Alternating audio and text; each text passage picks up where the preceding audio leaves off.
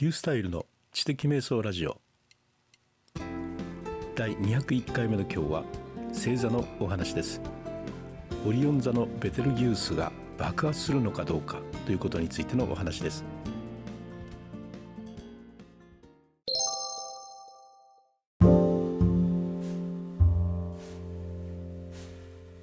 え皆さんあのベテルギウスってご存知ですか？何ですか？それ美味しいの？っていうようなものではなくて星の名前なんですね。え実はこのポッドキャスト1週間ほど前にあのそのニュースが出た時に撮ってたんですけどなんか音が悪かったんで1週間経ったんですが今撮り直してるとこなんですけど、まあ、それでちょっとね情報が1週間ほど古くなってはいるんですがベテルギウスなんて何と？聞いたことはあるような気がするけど何と？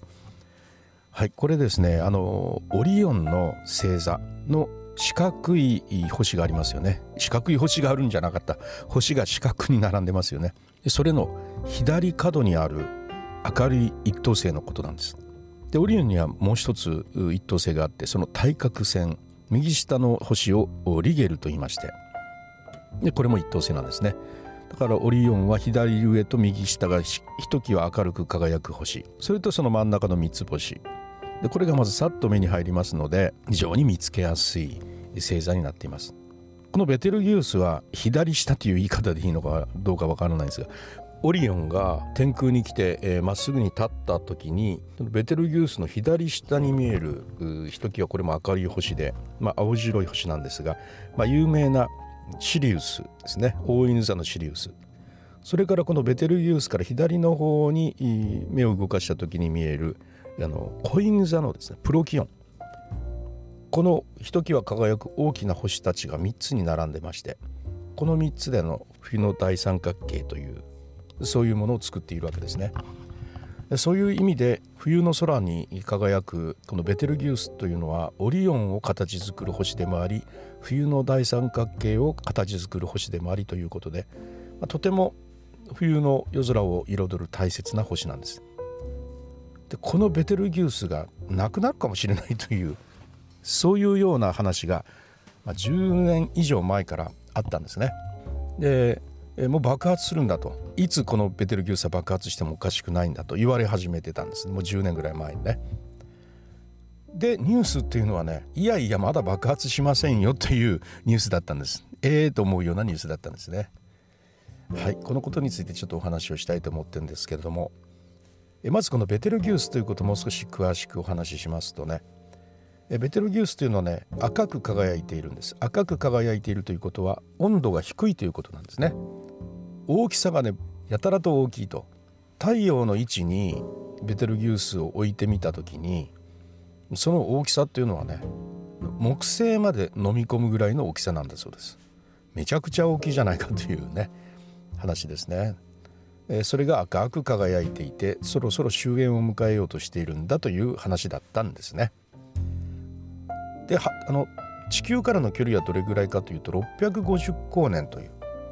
そういうようなところにある距離。まあ比較的近いという。で、えー、その星がね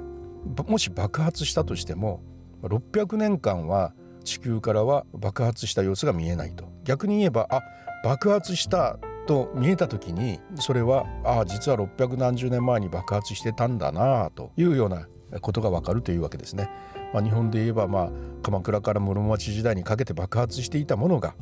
今見えてるんだというねそういうことになるわけですけどこのねベテルギウスこれもし爆発したらどうなるのかというとですね大変なことが起きるのかというと、まあ、一時はガンマ線バーストだったっけ？あの一気にガンマ線がバーンと地球を貫いて地球の生き物全部死亡みたいな ことがなんか言われたこともあるんですがそんなことはなくてですねあの非常に明るく輝くその明るく輝く輝き方はどれぐらいかというとですね昼の空でもずっと明るく輝くというわけですね。でまあ私たちはオリオン座は夜見えるわけですが昼間はですね地面の下に隠れてるわけですねだから冬は夜にしか見えないんですが夏にはですね昼の空の高くに上がっていることになってるんですね。ただそれが見えないわけです。あの明るいから。ところがその明るい夏の昼にそのベテルギウスがある位置がひときわパーッと輝いているというわけですね。その明るさは満月と同じぐらいの明るさと。空にですねすごい明るさの一点がパーッと昼でも光っているという状況ですね。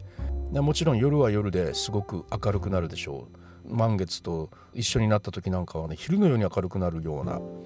それぐらいなんかね明るくなるという、まあ、昼ほどにはならないですけどね、まあ、相当明るくなるという。でそれがですね、えー、なんか3ヶ月ぐらい続くということなんですね。でその後急速にスーッと光がこう落ちていくんですがその後4年ぐらい経って完全に見えなくなってしまうと。その後にはガス状のものだけが残ってですねあのカニ星雲みたいな感じになるみたいなんですけどね、まあ、これが超新星爆発と言われているものなんですね、まあ、人類が見ることになる、まあ、1,000年ぶりぐらいに見ることになる超新星爆発ということで期待もされてたんですね。はい、じゃあベテルギウスの大体のことをこうお話しした上でじゃあそのベテルギウス爆発しないよというのはどういうことなのかということでまたちょっと話をしたいと思うんですけどベテルギウスが爆発するって言った時2009年ぐらいだったんです。私はあの理科を専門に教える教師を当時してまして。でちょうど4年生が当時はオリオン座のお勉強してたんでえみんなが今ちょうどお勉強しているこの一等星というののねベテルギウス。もうすぐ爆発するかもしれないんでってよみたいな実にタイムリーなね教材になってそのお話をしたことを覚えてるんですが。まあなんで爆発すると言ってたかというと急に原稿が始まったとかねそれとかなんか勢いが弱まってきたみたいなねそういうようなことを言うんですよ。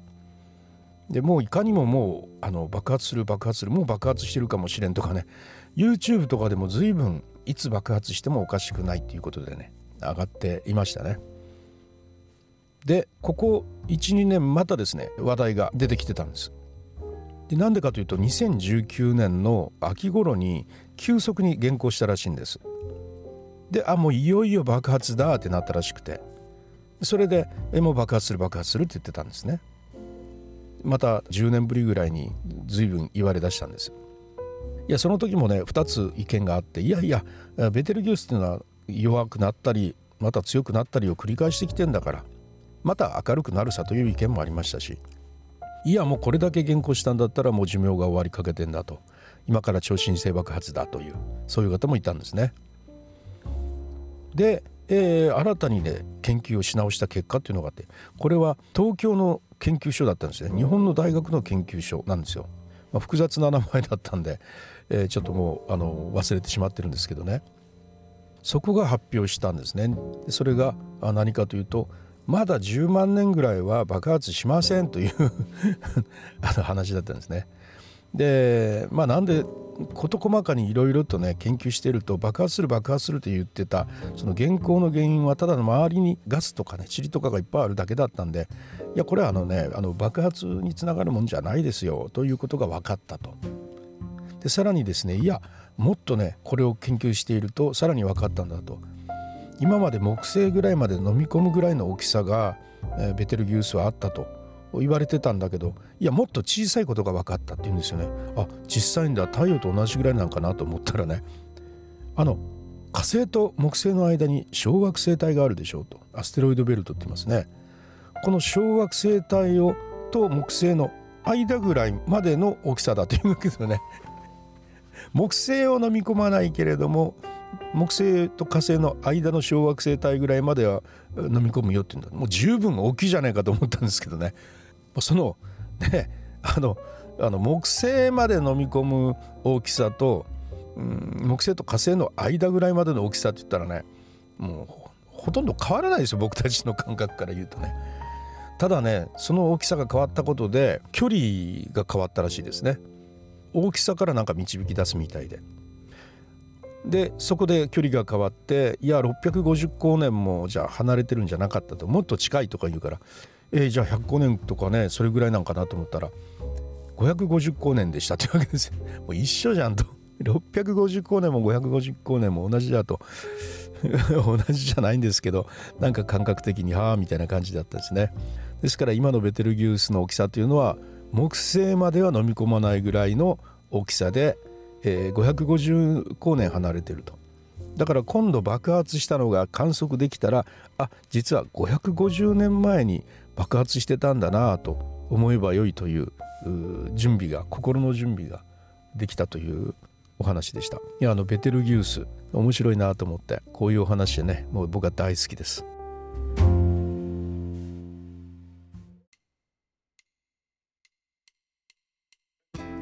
はいいかがだったでしょうか？1週間ぐらいちょっと遅れているニュースなんですけどもこれを撮っている時点で1週間遅れてるんで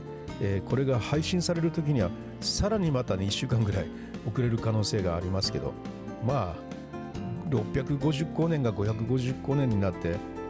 驚かないぐらいなんで1週間ぐらい遅れても驚きませんよね。はいということでリュースタイルでした。それではまた。